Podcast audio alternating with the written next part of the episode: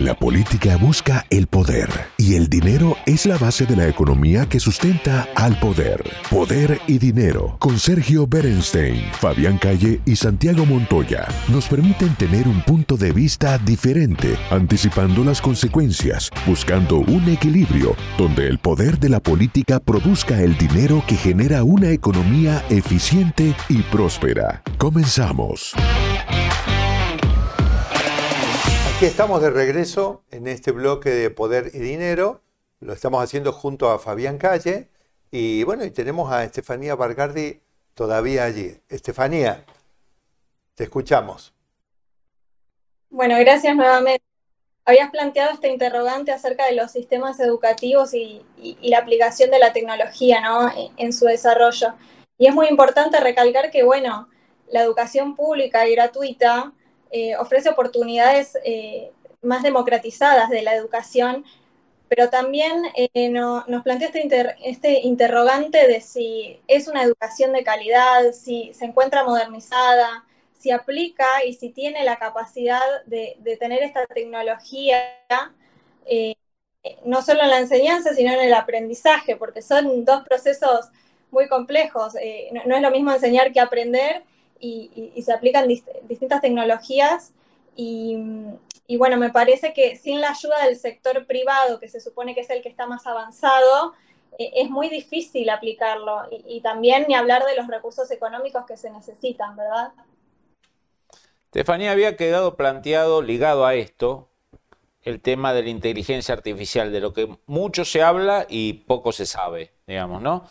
Y siempre se lo toma para los neófitos como en mi caso, como algo bueno, como algo positivo, como algo que va a eficientizar, como una frontera de conocimiento que se cruza positivamente, pero también nos enteramos después que los regímenes totalitarios como China lo usan de manera muy bien y muy articulada para controlar el aparato político, para controlar a la sociedad, para reforzar los controles, censuras, vigilancia, persecuciones.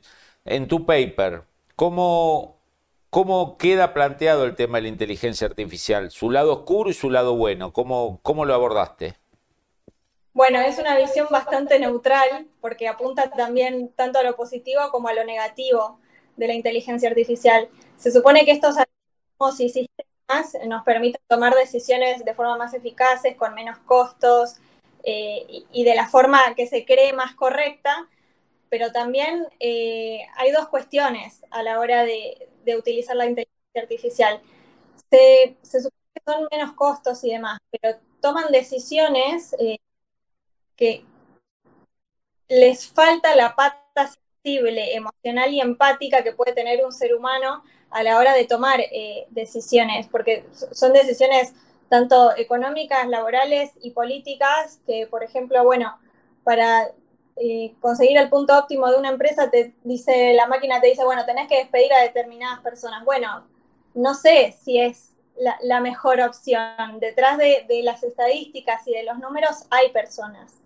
Em, y a su vez es como que si bien tienen esa pata negativa, se les puede echar muchas veces la culpa. Bueno, se tomó una decisión, bueno, pero el algoritmo dijo que era la mejor decisión. Entonces, eh, las culpas medio que se pasan a la máquina y dejan la responsabilidad de, la persona que finalmente ejecuta ese tipo de decisión, ¿verdad?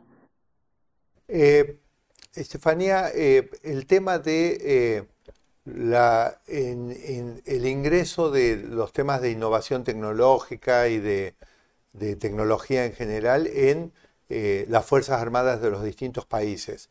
A la pasada, Estefanía Fabián también puso el tema, por ejemplo, de los drones, del uso de los drones, digamos, de tipo militar, donde, digamos, indudablemente en, las Fuerzas Armadas modernas, eh, que Estefanía se toma el trabajo de decir, eh, de todas maneras, conflictos de tipo tradicional pueden ocurrir, pone como ejemplo el que está transcurriendo en Europa, pero indudablemente el, impacto y la, entrada de la tecnología está jubilando muchos de las, de las viejas unidades de combate. Por ejemplo, yo creo que los tanques, las, grandes unidades navales, los mismos portaaviones, están siendo cada vez amenazadas por la entrada de la tecnología. Sin embargo, me llama la atención, además de esto, que me parece que da para una reflexión tuya, Estefanía, el hecho de que a pesar de que no, los tengo, digamos, reconocidos internacionalmente como, como espacios que tengan una gran capacidad de desarrollo tecnológico, pero me ha llamado la atención, por ejemplo, cómo el régimen iraní en algún momento fue capaz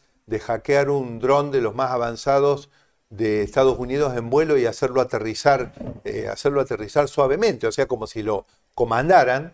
Y después también la capacidad de los rusos de, eh, de, llevar adelante ciberataques donde incluso se les había llegado a atribuir influir en las elecciones de Estados Unidos y otras cuestiones. ¿Cómo es que funciona esto donde no hay realmente una industria del conocimiento, por lo menos no una que conozcamos y que respetemos como la occidental, digamos así, pero que sin embargo ha sido capaz de, tener algunos logros? Bueno, si se quiere reconocer esta positividad de la tecnología aplicada a nivel militar, lo que nos permite es reducir las bajas, ser más precisos en cuestiones de ataque y demás, eh, pero bueno, pata social y humana a la hora de decisiones. Y también lo que sucede mucho es esto que vos estabas contando del caso iraní, en donde control, eh, si bien es a distancia y demás, eh, puede ser hackeado y utilizado por tu contraparte, por tu competidor, e incluso en tu contra una vez que ya es controlado, ¿verdad? Sí, ahí hay uno de los debates y ya, desde ya, Estefanía, te comprometemos a que nos acompañes en un próximo programa donde nos vamos a ir más allá de este paper y de este portal que hoy llego a casa y voy a entrar para ver qué es, parece muy interesante.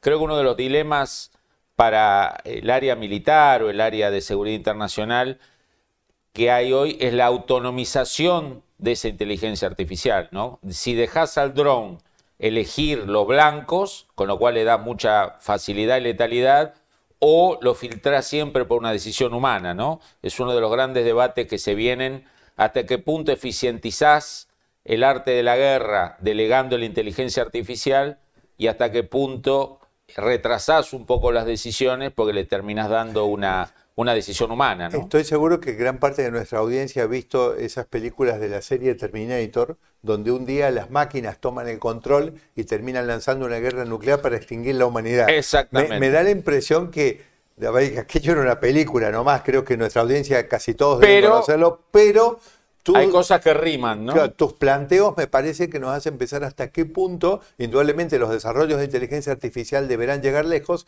pero no pueden sustituir al ser humano, por lo menos en el futuro inmediato. ¿Estás de acuerdo con eso, Estefanía? Es un área muy controversial y donde también eh, entra esta pata de ética en la, en la toma de decisiones y hasta dónde delegamos y hasta dónde controlamos a las máquinas, ¿verdad? Así es. Estefanía, te comprometemos para un próximo programa. Vamos a leer tu paper y vamos y le recomendamos desde ya a toda nuestra teleaudiencia eh, ese tan interesante portal. Finguru. Finguru. Finguru. Muchas gracias, Estefanía. Bueno, muchas gracias a ustedes. Gracias a vos. Gracias. El análisis sobre el poder y dinero concluye por hoy. Seguimos con los cálculos y proyecciones para ofrecerles nuevas herramientas que les ayuden a tomar mejores decisiones. Hasta el próximo programa.